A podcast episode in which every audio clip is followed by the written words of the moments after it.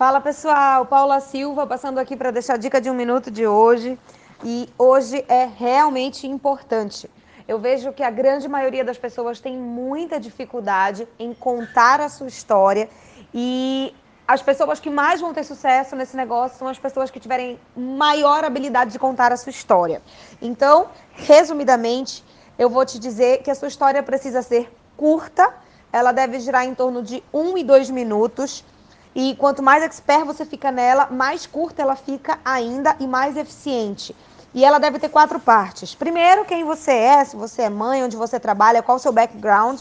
Segundo, a parte mais importante, a sua dor.